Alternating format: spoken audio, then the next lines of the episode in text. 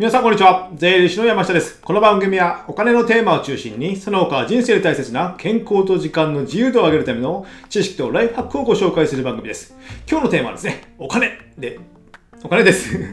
で、タイトルはですね、自営業者とサラリーマンの3つのお金の違いというタイトルでお送りしたいと思います。あの自営業者とサラリーマンやっぱねお金の使い方、まあ、使い方っていうかですねお金の流れと、まあ、税金のかかり方っていうのは非常に違うんですよ。ですので、えここでね僕の考えをちょっと3つ解説したいと思っております。で最初にですね3つ挙げるとですね1番経費にできるのが違う。まあねやっぱ経費にできるって結構いい響きですよね。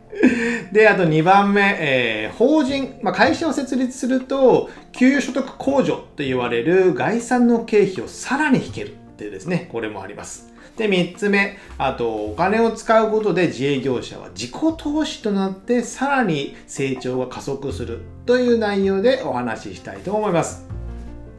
でですね、えー、1番目、経費にできるっていう話なんですけども、なんかね、サラリーマンの方が 起業した、ね、友人とかによくでき言うのが、経費にできるっていいね、飲み代も経費になるんでしょみたいなね。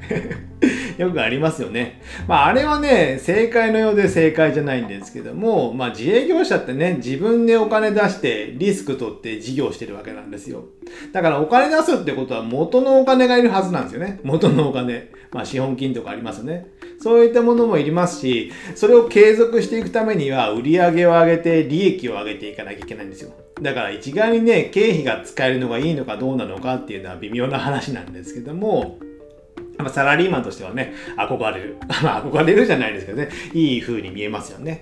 で、このいい風に見える部分を、えー、話すとですね、あの、例えば、こういった僕も今持ってるスマホとかね、スマホとかパソコンとかっていうのは、まあ、個人のプライベートでも、まあまあ使うじゃないですか。あと、車を使うとかね。あと、さっきの飲み代とかね。知り合いと飲みに行くとかでもですね。それってね、えー、プライベートなのか、えー、会社の事業なのかって、まあまあ難しいとこがあるじゃないですか。こういうものも、まあ、経費にできる、えー、売上の経費として引けるということになるので、自営業者はやっぱお得なんですよね。その分経費が、あ、そう経費が増えればその分利益も下がるので、そして税金も下がるっていうことなので、やっぱまあ、限度はありますけども、お金自分で出すからですね。えー、その分やっぱ税金が下がるので、経費に適する。まあ、ちょっとね、あんまり大きな声では言いませんけど、まあ、グレーなもの、グレーなものじゃないですね。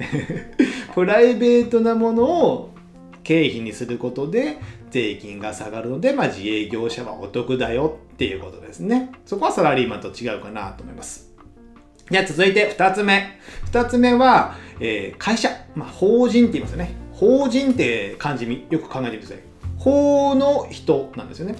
法で与えられた人格っていうことです。じゃあ個人はまあ自然人なので1人しかいないので僕自身が法人を作れば法人という人格と個人という人格を2つ持てるんですよ。まあパスポートを2つ持つみたいなね。日本のパスポートとエストニアの、エストニアってどこでもいいけど、パスポートを2つ持つみたいな感じになるんですよ。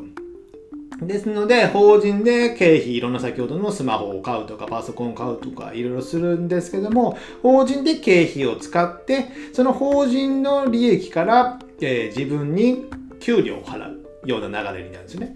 そしたら僕個人は給与という収入が得られます。得られます。で、前回、以前の回でも話したんですけど、給与所得控除。給与所得控除って言われる、あの、給与収入を計算するための概算の経費っていうのがですね、さらに引けるんですよ。例えば、えー、会社から500万の給料をもらいますと。自分の会社からですね。で、えー、500万に税金がかかるわけではなくて、えー、給与をもらったらその概算の経費が、えー、例えばですね、500万であれば150万ぐらいですね、ざっくりと言うと。なので500万から150万引いた350万に対して税金がかかるわけなんです。500万にかからないですよ。でもスマホ代とかパソコン代とか飲み代っていうのは会社の経費になってるんですよ。でも150万という経費は引けるんですよね。これが給与所得控除と言われるもので、法人にすると節税になるという言われるゆえんなんですよ。なので、ある程度売上とか出て、え、利益も出てきたのであれば、法人にした方がお得ですよって言われるってことですね。なので、150万何も使わなくても、まあ、経費にできる。で、金額はですね、この給与所得控除の金額は、最低55万から最大195万。年収850万の人が195万引ける。それ以上はもう195万で頭打ちなんですけどね。でも、年間195万の経費って、まあまあのもんですよね。月15万以上ですかね。なので、それをまあ使ってなくても経費にできるので、これは結構お得なのかなと思います。なので、自営業者は普通のお金を出した経費も使えるし、えー、給与所得控除という控除も、えー、さ法人を作るとできるので、ダブルで節税になるってことですよね。これはサラリーマンにはできないことです。で、続いて3つ目。最後ですね。えー、自己投資。やっぱね、お金を使う、まあ、なんていうんですかね、お金を使って投資するっていうことはやっぱりいいことだと思うんですけども、やっぱりそれに対してはリターンを求めるじゃないですか。リターン。何もね、返っても来ないものにはね、やっぱお金使いたくないですよね。で、じゃあインデックス投資とかもいろいろ流行ってますけども、あれ年間に3%とか5%ぐらいしかつかないんですよ。ぐらいって言ってもまあいいんですけども、でもですね、自分に投資する、まあ、会社にと会社に投資する、まあ、従業員さんがいらっしゃれば従業員の教育訓練とかに充てるとかいうのであれば、やっぱね、まあちょっと従業員は別の話なんですけども、自己投資っていうのがやっぱ一番ね、リターンがいいんですよ。利回りがいい。ですので、やっぱ自分を高めるために、えー、自分や会社を高めるために投資にとしてお金を使う。